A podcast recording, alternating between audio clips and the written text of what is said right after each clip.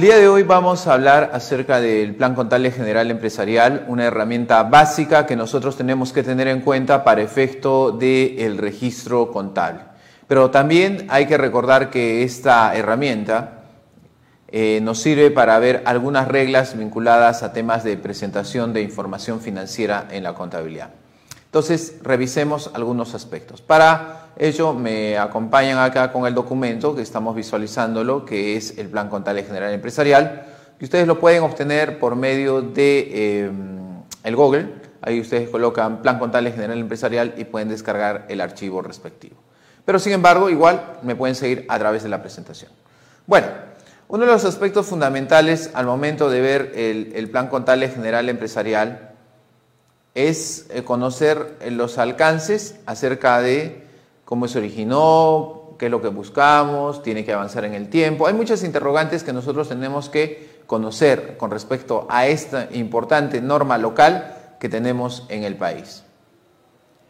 El Consejo Normativo de Contabilidad es el órgano del Sistema Nacional de Contabilidad que tiene como parte de sus atribuciones el estudio, análisis y opinión sobre las propuestas de normas relativas a la contabilidad de los sectores público y privado, así como la emisión de normas de contabilidad para las entidades del sector privado. Dentro de esas atribuciones es que emite el Plan Contable General Empresarial, que contempla aspectos normativos establecidos por las normas internacionales de información financiera. Es importante recordar que nuestra contabilidad básicamente en el ámbito público y privado está regido a través del Consejo Normativo de Contabilidad, que forma parte a su vez del Sistema Nacional de Contabilidad y que a su vez está dentro del Ministerio de Economía y Finanzas. Es decir, el Estado de alguna manera va supervisando, va revisando los temas vinculados a la contabilidad que ocurre tanto en el sector empresarial como en el sector eh, público. Hasta ahí vamos bien. Sin embargo, debemos de reconocer que esta norma, que es el Plan Contable General Empresarial, tiene un ámbito de aplicación y es que se tiene que aplicar aquí en el Perú. Hay una gran diferencia con las normas internacionales de información financiera, es decir, con las NIF. ¿Por qué? Porque cuando nosotros hablamos de NIF, hablamos de normas internacionales de contabilidad y las normas internacionales de contabilidad no pueden ser de aplicación obligatoria a nivel mundial. La entidad que los emite es el YASBI, la que los propone, y ya cada país tendrá que establecer los mecanismos que le van a servir para trabajar este tema en particular. ¿Ok? Muy bien. Es por ello que nosotros recordamos en este párrafo de introducción de que se nos habla del Plan Contable General Empresarial, de que hay una atribución que tiene el Consejo Normativo de Contabilidad, una atribución importante una atribución que no significa emitir normas internacionales de información financiera, sino esa atribución está en el hecho de que se pueden dar normas de contabilidad, pero para el sector privado. Ojo, normas de contabilidad para el sector privado. Esa palabra es clave, porque al decir que puede emitir el Consejo Normativo de Contabilidad normas contables, son no, como podemos decir, el enfoque internacional, no son normas internacionales, pero sin embargo son normas locales. Normas locales. El Plan Contable General Empresarial es una norma local. ¿ya? Es importante tenerlo en cuenta. Ahora, como es obvio, cuando se dio el Plan Contable General Empresarial que reemplazaba al tema particular de... Eh, eh, particularmente con respecto al Plan Contable General revisado, nosotros teníamos que considerar que esto era por efecto de las NIF, la entrada en vigencia de las normas internacionales de información financiera. De hecho, entran en vigencia las normas internacionales de información financiera, entran en vigencia el Plan Contable General Empresarial, entran en vigencia las normas internacionales de información financiera para pymes, entran todos estos esquemas, que nosotros debemos de aterrizarlos de alguna manera con respecto a esta situación. Ahora, recordemos que esto es una norma de rango local. Norma de rango local. ¿Ya? No se olvide. Perfecto. Seguimos revisando. Y con respecto al plan contable general empresarial, ya el segundo párrafo crea, creo que queda de menos. Es un tema que nosotros ya lo sabemos que se reemplazó. El plan contable general revisado data del siglo pasado, de la época de los 1984, los 1985, emitido por una entidad que ya no existe a la fecha, CONACEP. CONACEP es quien ha sido reemplazado por la Superintendencia de Mercado y Valores. ¿ya? Entonces hay que tener cuidado con esto. Otro aspecto que yo creo que aquí tenemos que resaltar dentro del Plan Contable General Empresarial es el siguiente, ¿ya? Con respecto al alcance. Recordemos que en contabilidad probablemente nosotros nos estemos refiriendo específicamente, viendo el Plan Contable General Empresarial, a un tema de cómo se registra, cómo va el asiento, etc, etc. Pero sin embargo, dentro de la contabilidad enfocada a una empresa, vemos que se tiene que vincular a muchos otros aspectos. ¿Y cuáles son esos muchos otros aspectos? Por ejemplo, tenemos el caso de las políticas contables, tenemos el caso de los procedimientos contables, tenemos el caso de el control interno, Funciones que probablemente tú eh, se tengan que extrapolar, es decir, no sean específicamente para el área de contabilidad, sino para un área más grande que muchas veces cubre la función de contabilidad en una organización. Nos referimos específicamente al área de gerencia de administración o gerencia de administración y finanzas. Entonces hay que tener cuidado. Y el plan contable general empresarial, ¿hasta dónde apunta con respecto a estas funciones que usualmente nosotros las tenemos atribuidas a una gerencia de administración? o a una gerencia de, em, de administración y finanzas. ¿Cómo va eso? Dice lo siguiente. Este plan contable general empresarial no tiene como propósito establecer medidas de control ni políticas contables. En el caso de los controles, estos obedecen a la identificación de riesgos por parte de la empresa, considerando la probabilidad de ocurrencia y el impacto que puedan causar. Bien, perfecto, precisión importante. O sea, el, el plan contable no me va a dar medidas de control, de hecho que no lo da, ni mucho menos políticas contables.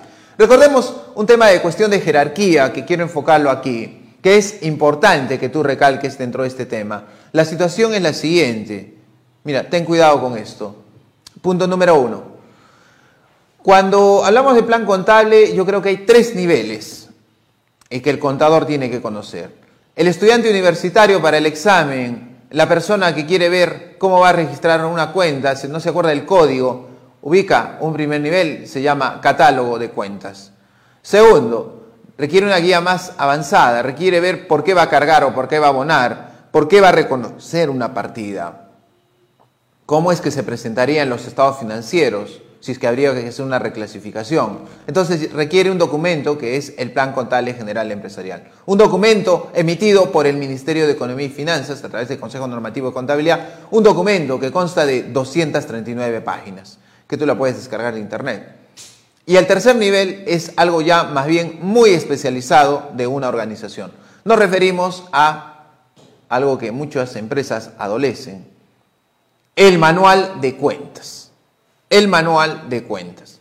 Si el plan contable general empresarial, nosotros sabemos que debe apuntar a un tema específico de 239 páginas, yo espero que el manual de cuentas de una empresa esté un poquito más allá, esté a 250, esté a 300 páginas probablemente. Eso es un detalle muy importante que hay que tener en cuenta.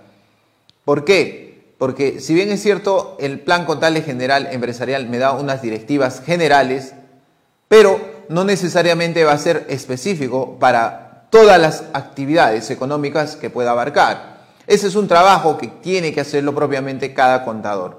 Si bien es cierto, el plan contable general empresarial es una herramienta que te sirve a ti para ver códigos a usar, nomenclatura de las cuentas a nivel de dos y tres dígitos, las subcuentas, y te indica por qué cargas y abonas en líneas generales y también algunos criterios de reconocimiento y medición. Sin embargo, el contador tiene que establecer también algunas reglas específicas para la entidad y que orienten un registro contable. Si quieres trabajar de forma uniforme en el tema de registro contable, yo creo que definitivamente tienes que aterrizar con un tema particular. ¿Cuál es ese tema particular? Es que tienen que darse reglas específicas en tu organización. Probablemente se me ocurre que tú trabajes a seis dígitos Y tú sabes que el plan contable general empresarial solamente trabaja, te explica a nivel de nomenclatura, en definición, dos dígitos, cuenta, y en tres dígitos te coloca el tema de la subcuenta. Te lo explica, te lo escribe. Pero a nivel de cuatro y cinco dígitos no te lo hace. Y la pregunta tú dirías, ¿por qué? ¿Qué es lo que pasa?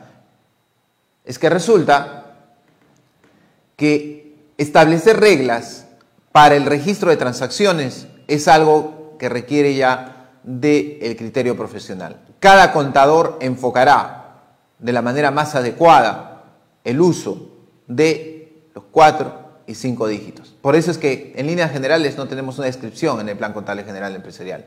Sin embargo, cuando nosotros hablamos de dos y tres dígitos, es decir, de cuenta y su cuenta, sí tenemos las reglas establecidas en el Plan Contable General Empresarial. ¿Por qué? Te preguntarás.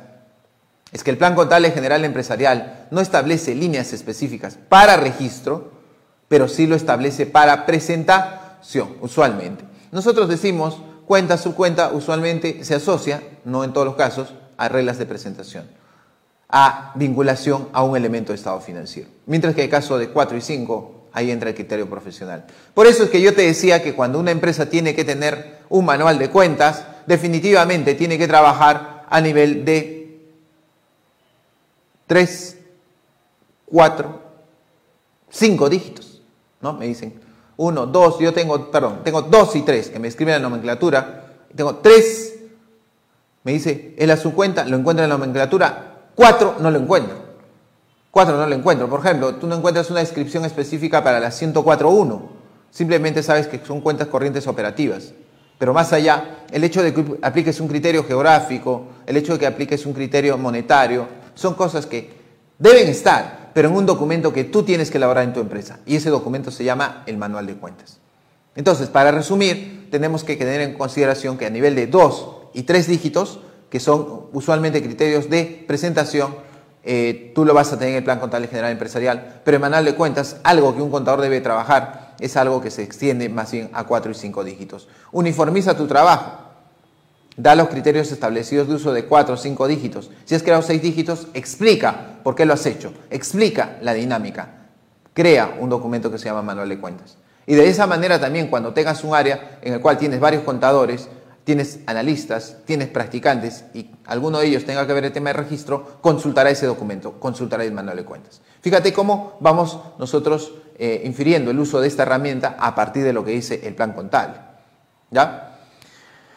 Bien, ¿y cuál es la vinculación que encontramos con el plan contable y las NIF? ¿No? Porque esto debió darse. Y de hecho, cuando se elaboró el plan contable general empresarial, en el momento del diseño había vigencia de normas internacionales de información financiera a nivel internacional, pero no necesariamente en el Perú se habían oficializado.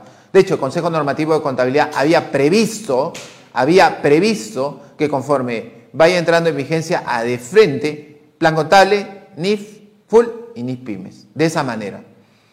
Eh, pero, sin embargo, en la parte introductoria del Plan Contable General Empresarial, como tú puedes observar aquí, nos dice lo siguiente.